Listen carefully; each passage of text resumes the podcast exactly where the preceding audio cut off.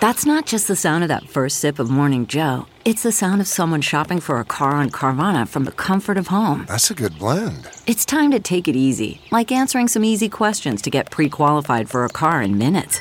Talk about starting the morning right. Just like customizing your terms so your car fits your budget. Visit Carvana.com or download the app to experience car shopping the way it should be convenient, comfortable. The morning trend With Big Party began and Molly. on channel 94.1. The first Nebraska death related to severe lung disease and vaping has been reported. It happened back in May. It was a man over the age of 65 who was a pretty uh, consistent vaping user, but it was it took this long apparently for the health department to hone in Determine on the what it fact. was. Yeah, they said it was uh, pneumonia. You know, died from a pneumonia, and then yeah, they came back and said, "Ish, this is what it is." Had some other health issues as well. Heavy smoker, but still, yeah. So Nebraska has 11 cases of vaping-related illnesses, um, two under investigation, and But here's most of them what- have been men over the age of 60. So the state doctor uh, told the the man's um, widow that his lung showed ground glass opacity, Oh wow. which is that creepy thing that they find. You remember how they were saying some of these vaping um, people that get sick? They said they look like they're fire breathing. You know, Yeah, people they've Yeah. been working in swallow uh, fire. The stuff that it does to their lungs. They're like, we don't see this in, in like rare industries Whoa. where people are around, you know, chemicals and fire and Yeah. Right. Once again, they're all calling on people to cease the use of e-cigarettes or vaping until they can. Well, get it. again, do we know? Are these the we don't know? Do we? Now No. we don't. It's the- they keep going back to the THC thing. counterfeit. there's a story out of Counterfeit. Utah where apparently the medical director there, um, he he's with the Department of Health, and he found that 94 percent of the people he interviewed in Utah had been vaping some form of THC. So that was one of the things. But keep in mind, this is Utah, but there's been other places where, you know, they've talked to the patients and it was THC use. So there's some. There's some wonder about whether or not this is like black market THC or if there's something that, you know, unregulated, especially those containing THC can be mostly harmful. But that's not like a foregone conclusion No. that it's all. Uh, the governor of California defied the NCAA yesterday and signed a law that would allow college athletes to collect money from endorsement deals, just like the pros. That's Gavin Gavin Newsom, right? Yes, sir. Yes, pay for signed it. play. Um, So the idea is is that if the NCAA doesn't adopt similar policies by the time this law goes into effect in 2023, California schools could be ineligible for major tournaments. So they're All trying to kind of force the hand of the NCAA. But who are they going to pay though? Realistically, it should only be like f- football players and basketball players. Yeah. volleyball players is another thing. They like also opened it up to anybody. it I mean, who Depends. earns money? Who should be? Well, this is not where it's gonna get offending goofy. any college athlete, but who pulls in money? I thought it was like at the University of Nebraska volleyball, sure, but not probably at most schools. No. at most schools, it would probably only be football. What they're doing is basketball. Like, and there's only a handful of of uh, football schools D one that even earn money that don't lose money.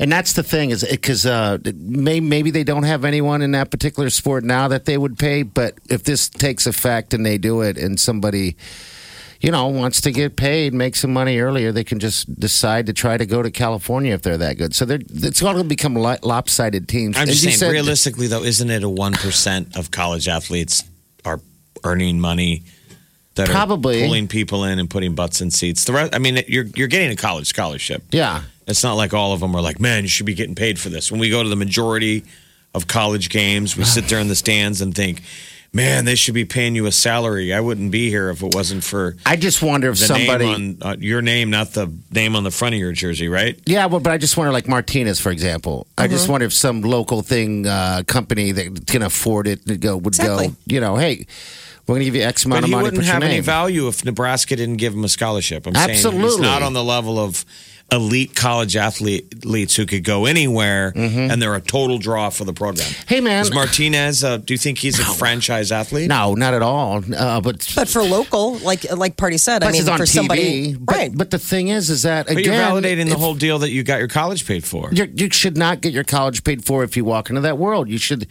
have to pay for college, regardless of how good you are.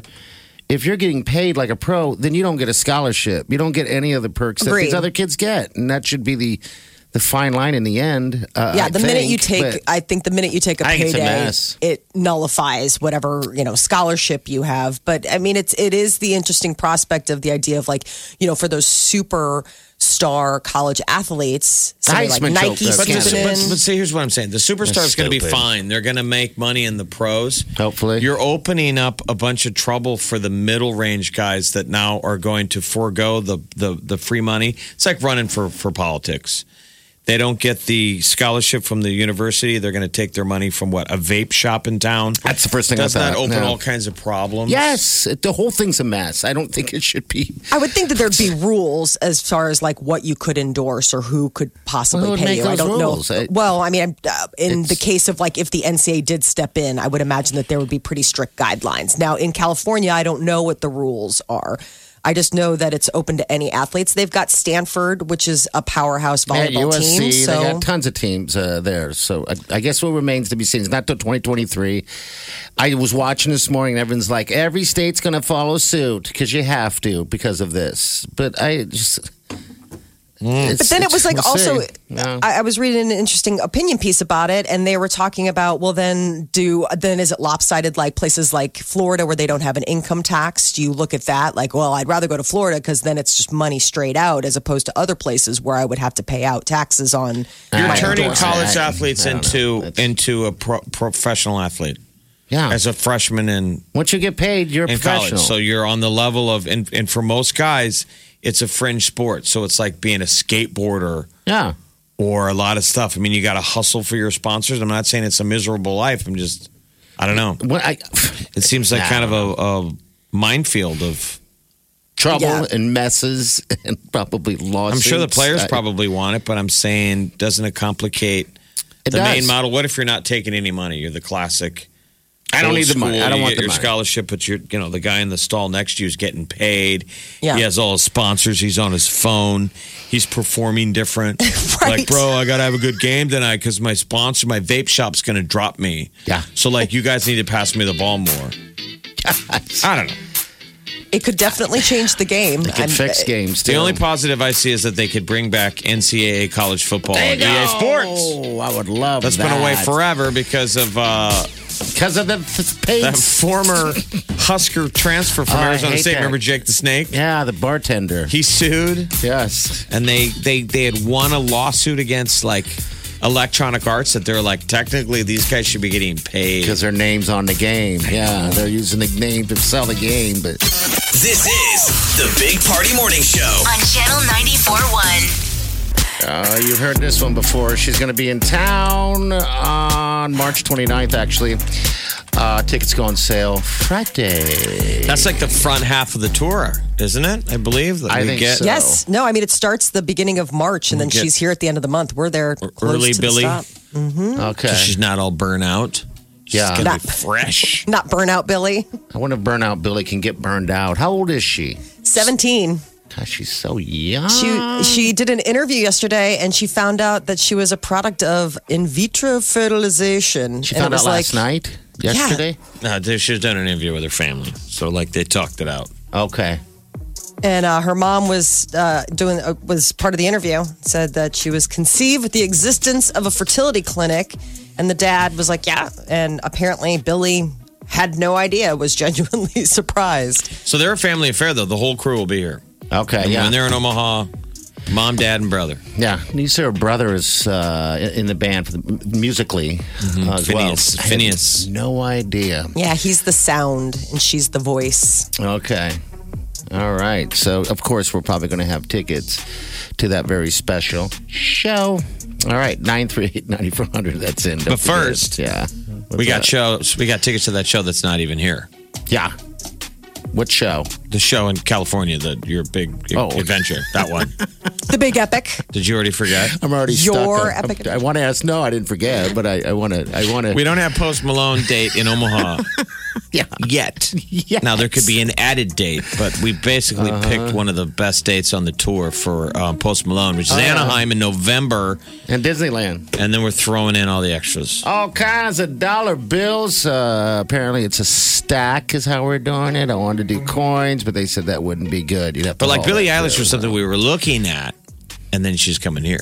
Yeah, so it's fantastic. Um, I, I would guess I would like to ask my mother. I mean, I guess I've never talked uh, how I was conceived.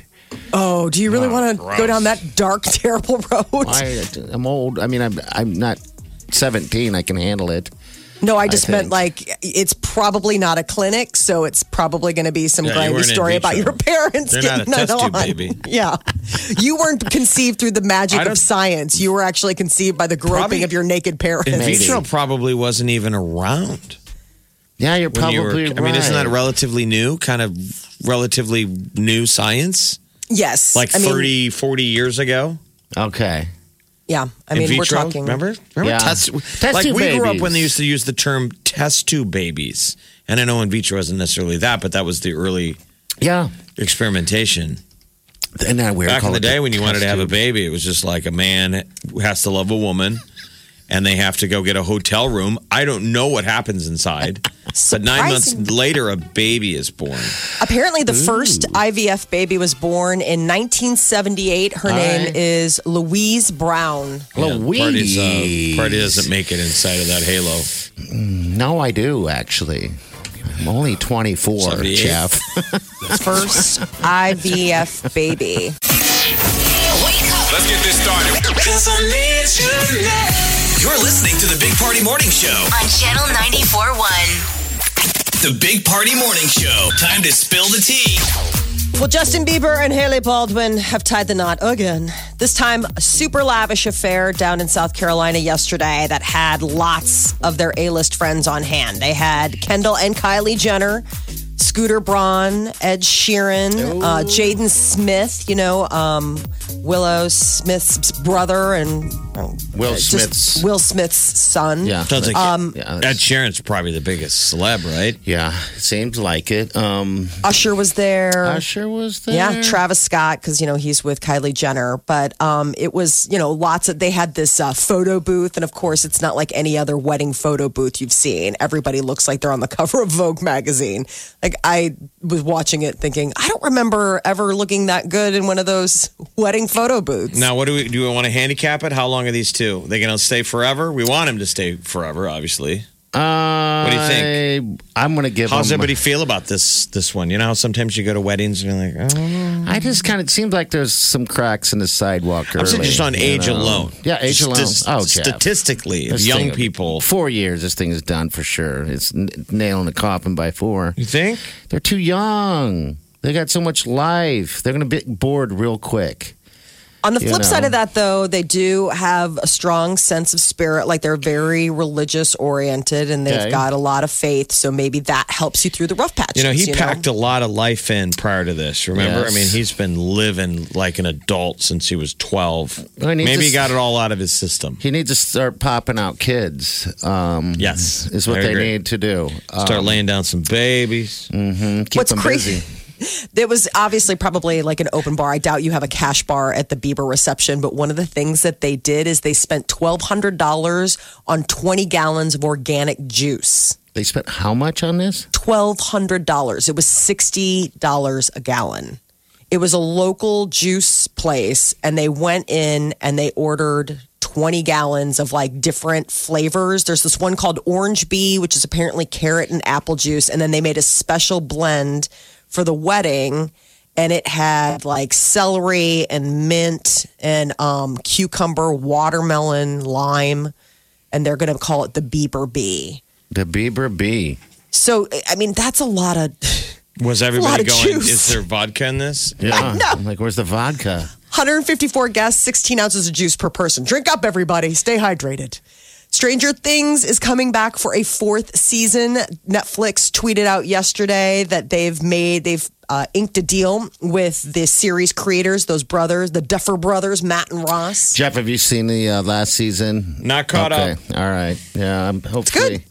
It's good, but I just think bodies don't fit heads anymore or hairs, uh, hairdos. Well, this is going to probably be different. There was a uh, cryptic tweet from the Stranger Things account that said, We're not in Hawkins anymore. So Okay. some are wondering if this will be different time, different place, different I cast. don't even know what Smaller. happened. I don't even know what's going on in the upside down. I Because don't that big either. monster was out. I seen it and I still don't know. I, The monster was on the horizon. At the end of each don't single uh, season, the, the monster's dead, or y- assuming. I he's just think dead. that girl, what's her face, eleven? Ah, 11's she's gonna just a rock it. superstar. They can't even pay her enough money. Yeah.